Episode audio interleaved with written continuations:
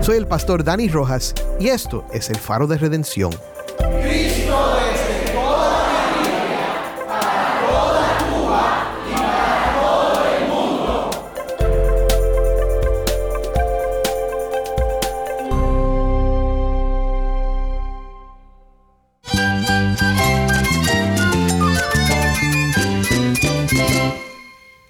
Hola, gracias por acompañarme hoy. Es lunes, pero no cualquier lunes para nosotros aquí en el Faro. Justo hoy celebramos nuestro sexto aniversario. Ha sido de gran bendición. ¿Cómo ha impactado el Faro de Redención tu vida?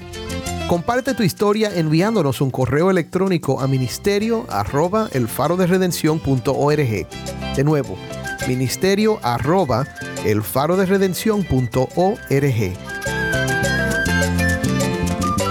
Cuando iniciamos en febrero del 2018, pusimos todo en las manos del Señor y oramos por su ayuda y bendición.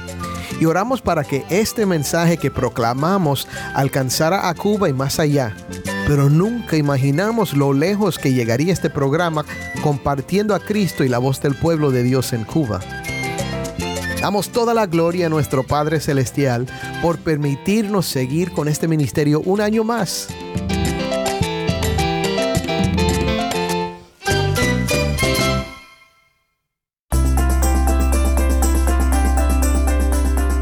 Continuamos esta semana con una nueva serie sobre la epístola de Pablo a los colosenses que hemos titulado Cristo es suficiente. Esta semana nos acompañan los hermanos David Menéndez, José Prado y Jason Arevalo para una semana llena de conversaciones sobre nuestro tema favorito en el faro. Cristo exaltado y proclamado como quien es en realidad el Señor Supremo y Salvador de todos los que ponen su fe en Él. Y hoy vamos a estudiar juntos Colosenses 3 del 1 al 17. Ciertamente no podemos llegar por nuestra obediencia, pero Cristo llegó por la suya, a la diestra del Padre, a la herencia eterna.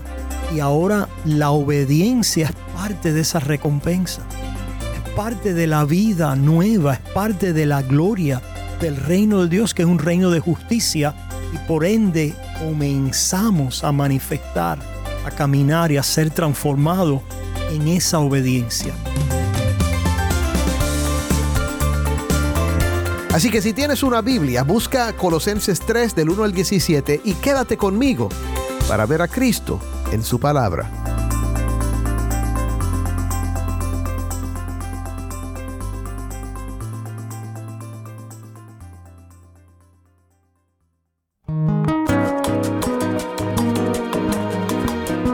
Es lunes, vamos a nuestro segmento de preguntas y respuestas. Cada lunes contestamos una pregunta que recibimos de nuestra audiencia y nuestra pregunta hoy llega desde Venezuela. Saludos a nuestros oyentes en Venezuela. Pablo nos envió su pregunta por medio de Telegram.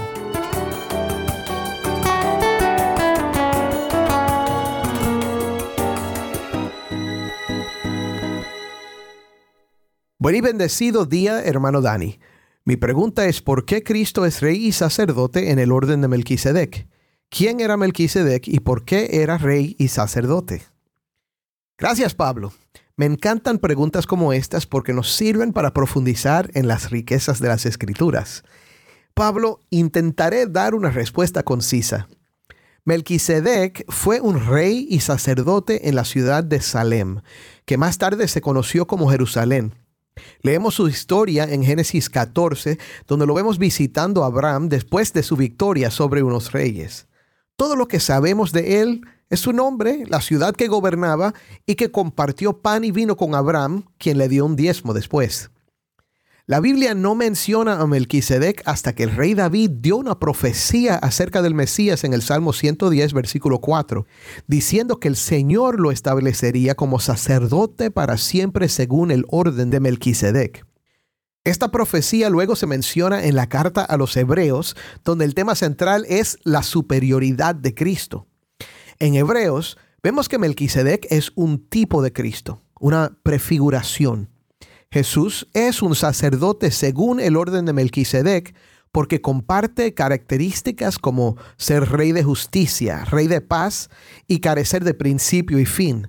Y estas características que eran solo superficiales o simbólicas en Melquisedec apuntan a cosas que son completamente ciertas en Cristo. Cristo es la realidad de la cual Melquisedec es solo la sombra. Además, el autor de Hebreos indica que dado que Abraham, el antepasado de los sacerdotes judíos, dio un diezmo a Melquisedec, entonces el sacerdocio de Cristo es superior al sacerdocio de Israel. Otra vez, la idea principal de Hebreos es la superioridad de Cristo sobre todo, y no hay nadie como Él. Eso es lo que significa Melquisedec y Cristo como un sacerdote según el orden de Melquisedec. Ahora, para una respuesta más detallada, hablamos de Melquisedec en dos episodios el año pasado y estos se pueden oír en nuestro grupo de Telegram o en cualquier aplicación de podcasts. Solo tienes que buscar la tercera semana de la serie Suprema Majestad, Cristo Desvelado y los episodios Melquisedec y Cristo que salieron al aire lunes y martes 2 y 3 de octubre del 2023. Y también los puedes buscar en el sitio web de Radio Transmundial twr360.org. El lunes que viene contestaremos otra pregunta. Si tienes algo que quieres saber acerca de la Biblia, la teología o la vida cristiana, puedes enviar tu pregunta por Instagram, Facebook o nuestro canal de Telegram y también por WhatsApp al número 1909 237 8762.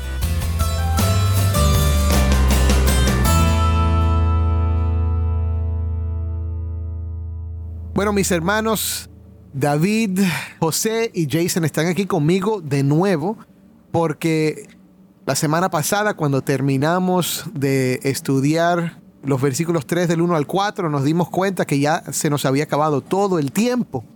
Así que los he invitado para estar conmigo otra vez aquí en este episodio para hablar del resto de este pasaje, de este texto que habíamos seleccionado, que es Colosenses 3 del 1 al 17. No lo vamos a leer todo de nuevo ahora, pero sí lo vamos a ir leyendo a medida que vayamos hablando de los textos. Pero el énfasis del apóstol Pablo desde el principio de la carta, y otra vez este es el tema de esta serie, es que Cristo es suficiente. Así que vamos a continuar. Ahora Pablo entra en, en instrucciones aún más específicas. ¿Por qué no comenzamos ahí en el versículo 5, donde dice, por tanto, consideren los miembros de su cuerpo terrenal como muertos a la fornicación, la impureza, las pasiones, los malos deseos y la avaricia, que es idolatría, pues la ira de Dios vendrá sobre los hijos de desobediencia por causa de estas cosas, en las cuales ustedes también anduvieron en otro tiempo cuando vivían en ellas pero ahora desechen también todo esto, ira, enojo, malicia, insultos, lenguaje ofensivo de su boca, dejen de mentirse los unos a los otros, puesto que han desechado al viejo hombre con sus malos hábitos. Vamos a pausar ahí y vamos a hablar de esta sección que acabamos de leer. Y hay más, pudiéramos haber seguido leyendo, pero creo que debemos tratar estos versículos ahora. A mí me encanta cómo Pablo, ¿verdad?, nos lleva a nuestra realidad eterna en Cristo y después como que ahora nos está dando instrucciones de cómo vernos nosotros aquí en la tierra, ¿verdad? Porque levanten sus ojos a las cosas de arriba, busquen las cosas de arriba, ¿verdad? Pero cuando ustedes se vean ustedes mismos, consideren que su cuerpo terrenal está muerto. Mm. E-, eso nos levanta al cielo a ver a Cristo y cuando después quitamos la mirada de Cristo y nos vemos a nosotros mismos, tenemos que tener esta realidad bien presente, considerando de que ya lo que yo veo en mí, que todavía es terrenal, está muerto, mm. ha sido crucificado. Poderoso. Yo quiero dar un poquito de trasfondo aquí, porque vemos este pasaje entero como dos listas. Mm. Tenemos una lista de vicias y también tenemos una lista de virtudes. Y eso es algo que se ve con los contemporáneos de este tiempo que también tuvieron sus propias listas de vicios. O sea, fuera del cristianismo. Fuera del cristianismo también, en ese tiempo, ¿sí? Entonces yo creo que durante nuestra conversación sería importante dar atención a estas listas, lo que hace el cristianismo único, una comunidad separado. Y pues aquí vemos que, como en el versículo 5, cuando hay mención de fornicación, impureza, pasiones y todo eso, mira lo que dice al final, que es idolatría. Mm. Entonces, hay esta conexión todavía con la historia que podemos pensar, me imagino, en los diez mandamientos, podemos pensar en el código de santidad en Levítico. Es decir, que aunque hay cosas únicas que se han realizado porque Cristo ha venido, también hay esa conexión con Israel. También hay esa conexión de lo que el Señor ha enseñado a su pueblo por todos los siglos. Mm. Y aquí todavía es evidente. Sí, ciertamente me gusta esa referencia a la ley de Dios, porque quizás no es la norma, ¿verdad?, de referencia para esta vida del Espíritu, en el sentido de que tenemos por un lado la prohibición contra los malos deseos o las pasiones desordenadas, que es la concupiscencia o el décimo mandamiento. Pero la concupiscencia y las pasiones desordenadas, los malos deseos, proceden precisamente de la idolatría, de no poder estar sometidos al verdadero Dios, de no haber sido, de no adorar al verdadero Dios, De no tener, de- de no tener los ojos. puestos en el, Puestos verda- en el verdadero, de no Dios. ama- en el sentido de la ley de no amar al verdadero Dios. So, Bárbaro. eh, no es una referencia como la filosofía griega romana, ¿no? Que son virtudes eh, sociales, individuales, etc- Conectadas de algo objetivo. desconectadas de Ujú. un estándar objetivo que es eh, la ley de Dios. Mm. Eso es un buen apunte. Tremendo. ¿Y por qué le dice que deben considerar los miembros de su cuerpo terrenal como muertos? ¿Qué significa eso? Porque yo miro mi cuerpo y mi cuerpo está vivo. ¿Qué significa esta pregunta? Yo creo que vale la pena destacar, estamos considerando la ley de Dios y ciertamente el reino de Dios dice que es justicia, ¿verdad? Y Él establecería ese reino y ese imperio eterno en juicio y en justicia. En otras palabras, la ley de Dios es lo que revela la justicia de Dios y el carácter de Dios. Dios lo quiere vindicar, establecer. Por lo tanto, tiene que matar todo aquello que carezca de conformidad a esa ley. Ujú. Todo aquello que no sea conforme a esta ley, no importa cuán sabio o cuántas virtudes ah, filosóficas puedas tener o sociales, si tú no eres conforme a lo que la ley de Dios define y expresa en los mandamientos de la ley, estás bajo condenación. Mm. Y es por eso entonces que Cristo tiene que morir. Es decir, yo creo que Pablo, bueno, el Espíritu a través de Pablo, está transformando esta idea de virtudes y vicios. Que si tenemos por la meta Cristo, y que ese es el estándar, Sí. que Cristo es el estándar. Claro. ¿Cómo llegamos a eso? Ciertamente, no puede ser una transformación moral porque nadie se ha sometido a la ley de Dios en el sentido de poder cumplirla a cabalidad, de poder hacer, obedecer y tener la virtud que esa ley norma. Por lo tanto, todos estamos destituidos de la gloria de Dios. Pero vemos a Jesús, Mm. Jesús que es aquel que fue justo, sin pecado, y establece y vindica la justicia de Dios, ambos en precepto, naciendo bajo la ley en carne, cumpliendo todas las normas de esa ley en amor, en obediencia al Padre y en penalidad. Es la paga de aquel que quebrante esa ley, es la muerte, pues el Señor entonces así, Dios así en Cristo Jesús, satisface la justicia Amén. se revela como el justo. Dios quiere revelarse justo. Ah, pero entonces revela la justicia de Dios aparte de la ley.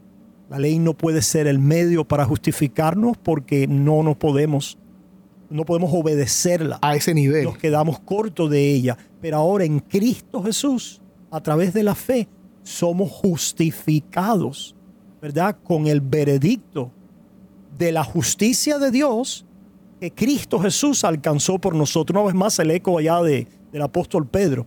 ¿verdad? La fe preciosa que hemos alcanzado por la justicia de nuestro Dios y Salvador Jesucristo. Él obtuvo y obró la justicia de Dios. Por lo tanto, ahora nos quiere comunicar esta vida, pero ya no viene por el medio de la ley, sino viene a través de la unión, la comunión, a través de la fe por gracia en Cristo Jesús. Entonces tengo una pregunta para nosotros y me imagino que hay algunos escuchando que tienen esta pregunta también. Entonces, ¿qué propósito hay? ¿O qué función hay? ¿O qué valor hay que tenemos obediencia, que buscamos obediencia? Porque todo este pasaje son muchos imperativos. Pero yo creo que hay, cuando estamos leyendo, nos enseña que hay un propósito, un valor a la obediencia. Si no es para llegar, si no es Oh. para Oh. transformarnos a llegar Sí. a este lugar que ahora el Padre nos va a aceptar, entonces, ¿por qué hacerlo? Ciertamente no podemos llegar por nuestra obediencia, pero Cristo llegó por la suya, a la diestra del Padre, a la herencia eterna. Y ahora la obediencia es parte de esa recompensa.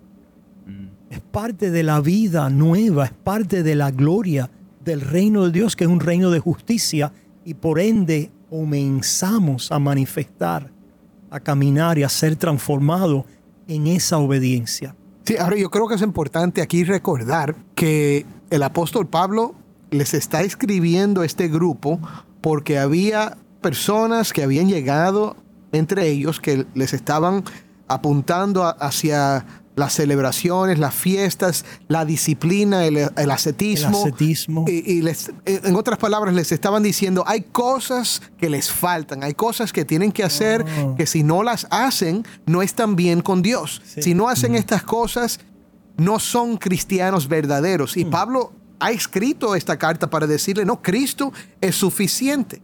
Y yo creo que lo importante a recordar aquí es que ahora al decirles, disciplínense, al, al decirles, dejen de hacer estas cosas, le está dando el contexto correcto, con los ojos en las cosas de arriba, Con los con, ojos- con- con los ojos en Jesús. que se nos cita en esta carta como la sabiduría de Dios y la justicia de Dios. Sí. En otras palabras, si tú quieres vivir una vida que agrada a Dios, Mm. no tienes que hacer todas estas cosas que la gente te está diciendo que tienes que hacer. Mira a Jesús y vive entonces conforme a la ley de Dios, con amor a Dios, descansando en lo que Cristo ha hecho por ti. Porque ya estás bautizado, ya has creído, ya has confesado públicamente tu fe en Cristo Jesús. Ahora vive de esta manera, no para que Dios te acepte, sino porque estás caminando con los ojos fijos en el que te salvó. Amén. Ok. Vaya, esa es la idea. Yo veo aquí esta instrucción que muchas veces Mm. he oído predicadores que toman a esto como la oportunidad para sacar el látigo de la Biblia y decirle a los miembros, ahora ajustense, vivan de esta manera, porque mire, la ira de Dios viene contra los que practican tales cosas y ustedes no deben ser así. Si eres así, te vas para el infierno. Mm. Y quizás, mi hermano, tú has oído algo así en tu iglesia. Perdóname, pastor, si tú has predicado algo así en el, en el pasado, pero lo que queremos ver es lo que nos enseña la Biblia claramente. Y a veces estos versículos sacados del contexto, sí, se pueden usar para abusar a las ovejas, Claro. Para decirle que están mal, que se van al infierno si no se ajustan. Y lo que el Señor está diciendo es, no, ya Cristo te salvó. Si estás con Él y sabemos que estás con Él, si estás muerto y sabemos que ya estás muerto, entonces, bueno, pasada. pon tus ojos ahí y vive con gratitud, transformando tu vida, considerando ese cuerpo muerto. ¿Por qué? Porque en realidad ya está muerto. Aunque todavía no. Bueno, eh, Pero eh, sí. eh, cuando hablamos del hombre antiguo, la vida terrenal, es la referencia a la carne, al hombre adámico. Es la referencia a quienes éramos antes de nacer de nuevo. Y ese hombre natural, adámico, eh, nuestra carne, nuestros miembros, ¿verdad? Tienen esos remanentes, ¿verdad? Y podemos vivir, si perdemos de vista a Cristo y no buscamos y no miramos y no permanecemos en Él, hay un llamado a una nueva vida. Es la vida del Espíritu. Esa vida es la vida que refleja el carácter de Dios y es conforme a los mandamientos de su ley que se resumen en amar a Dios y amar al prójimo. Amén. Esa nueva vida está escrita ahora en el corazón del creyente. Como dice, la ley ha sido escrita en el corazón del Hijo de Dios porque estamos unidos a Jesús por la fe y vemos en Él nuestra justicia, nuestra vida, nuestra identidad. Sí. Y ahora somos exhortados a vivir conforme a esa justicia que Cristo obró, logró por nosotros, a comenzar. Es un comienzo de nueva vida, Sí, sí, sí, de justicia, de amor, de agradar a Dios en servicio al prójimo, en amor a la confraternidad y en adoración por la fe sincera delante de Dios. Sí, los dos mandamientos principales, amar a Dios y amar al prójimo. Ahora, vamos a, seguir avanzando en el versículo 9, leímos hasta ahí, pero vamos a leerlo de ahí, del 9 al 10, bien brevemente. Dejen de mentirse los unos a los otros, puesto que han desechado al viejo hombre con sus malos hábitos y se han vestido del nuevo hombre, el cual se va renovando hacia un verdadero conocimiento conforme a la imagen de aquel que lo creó. ¿Qué significa eso? Una vez más, yo creo que es importante poder recordar que cuando somos llamados por Dios en Cristo Jesús, se nos comunica el conocimiento de Dios en gracia y paz, ¿verdad? Gracia y paz o sean multiplicadas en el conocimiento del Señor Jesucristo. Pero entonces se nos dice que somos llamados a la vida y a la piedad, y que somos llamados a la vida y la piedad por la revelación de su gloria y su virtud. Quiere decir que vemos en Cristo la gloria de Dios, que es su virtud, su excelencia moral, a nuestro favor, por nosotros. Y también entonces vemos que esa gloria y esa virtud, esa excelencia moral, es nuestra nueva identidad, creados a la imagen de Jesús en la regeneración. Amén. Por lo tanto, lo que vemos en Cristo, lo que Cristo proclama sobre nosotros, en la justicia de Dios que Él obró a nuestro favor, es aquello que queremos y comenzamos a vivir y a ser transformados en novedad de vida. Pero esto ahora es por reflejo e imagen de lo que Cristo Jesús nos enseña. Es una gloria y un brillo que nos cautiva. Ver la bondad de Dios a nuestro favor nos hace bondadosos. Amén. La benevolencia de Cristo por nosotros nos hace benevolentes. La compasión de Cristo por nosotros nos hace compasivos. En otras palabras, la justicia que Dios desplegó en Cristo Jesús por nosotros es la justicia que nos transforma en esa misma gloria, como por reflejo, como por imagen. A mí me gusta decir a las personas que cuando yo contemplo el Evangelio, ¿verdad? Que quiere decir poner mis ojos en las cosas de arriba, eh, traer eso abajo a mi, a mi persona, a mi corazón, a mi mente, significa para mí dos cosas, dos verdades que el Evangelio me comunica. Una, de que yo soy peor de lo que yo creo que soy. Y dos, que soy más amado de lo que yo me imagino. Gloria a Dios. Y yo creo que eso Espera, espera, espera. Dilo otra vez, Sí. porque eso está bueno. de que yo soy peor de lo que yo creo que soy Ujú. y que soy más amado de lo que yo me imagino, Amén. ¿verdad? Ese es el evangelio puesto así, trayéndolo aquí abajo a mi corazón, a mi mente. Y una de las cosas que yo veo acá, miren las distinciones que Pablo dice, que leímos en el 11. La distinción entre un griego y un judío, un circunciso y incircunciso, un bárbaro y un escita, un esclavo o libre. E- Estas son distinciones que, que están, están hablando de, la- de aquellos que supuestamente en esa sociedad eran más respetados, considerados más cercanos a Dios y aquellos que de verdad que están separados de Dios. Y eso es lo que Pablo está tratando de decirnos. La ira de Dios viene a los hijos de desobediencia. Y aunque ustedes viven en esa misma área y aunque ustedes todavía hay veces practican o hacen las mismas pecados y las mismas cosas que los hijos de desobediencia, ustedes no son hijos de desobediencia. Por la fe, a través de la fe en el sacrificio de Cristo, ya ustedes no caminan en esas cosas. Ahora, imagínense, Él nos está diciendo que quitemos esas cosas, que dejemos esas cosas atrás. Quiere decir que todavía estamos caminando en ellas. Estamos luchando con esa- Todavía estamos en ellas, todavía estamos luchando con esas cosas, mas sin embargo, por Cristo, a través de la fe, ya Dios no nos considera como aquellos que son hijos de desobediencia, sino que Él ahora nos considera como sus hijos. Ajá.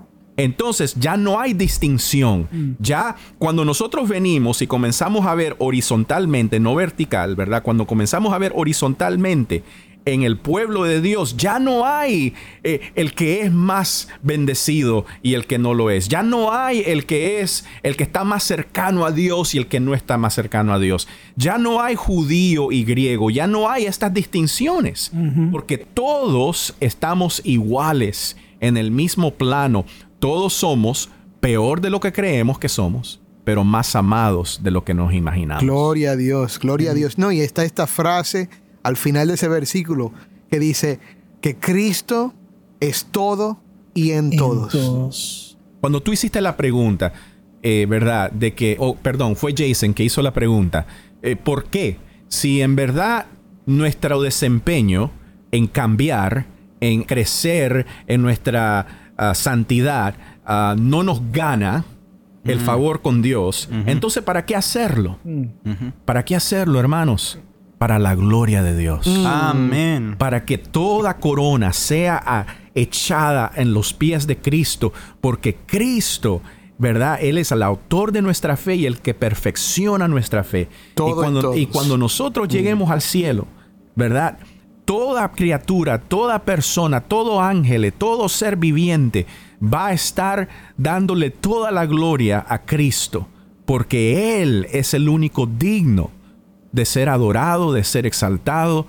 Eh, eh, es amor lo que nos conmueve a nosotros a cambiar, ¿verdad? Es amor, no es tratar de ganarnos el favor, no es el miedo de que vamos a ir al infierno. El miedo no salva a nadie. Mm. El temor no salva a nadie, ¿verdad? Lo único que nos salva es el amor de Cristo. Gloria a Dios.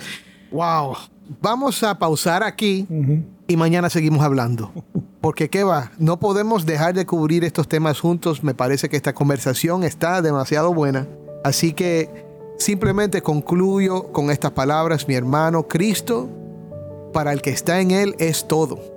Y si luchas con el pecado, es simplemente la realidad de estar en este mundo, pero pon tus ojos en Cristo. Considera ese cuerpo tuyo muerto, porque en realidad ya por medio de Cristo moriste. Considéralo muerto a la fornicación, a todos esos deseos, pero mirando a Jesús. Si luchas con tu cuerpo vas a perder cada vez. Pero si tú pones tus ojos en Cristo hay victoria. Y Él está dispuesto no solo para salvarte, ya te salvó mi hermano, él está dispuesto también para darte el poder por medio de su Espíritu Santo para vivir una vida de victoria con los ojos fijos en Él. Y si todavía no has puesto tu fe en Jesucristo, te invito hoy a confesar tus pecados y a pedirle a Cristo que sea tu Salvador, que sea tu Señor, que transforme tu vida. Él lo hará porque Él es poderoso para salvar, mi hermano. Créelo. Amén.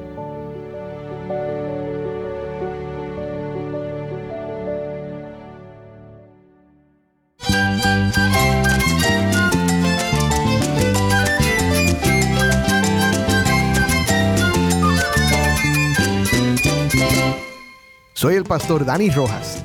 Te invito a que me acompañes mañana en esta serie Cristo es suficiente. El faro de redención. Cristo desde toda la Biblia para toda Cuba y para todo el mundo.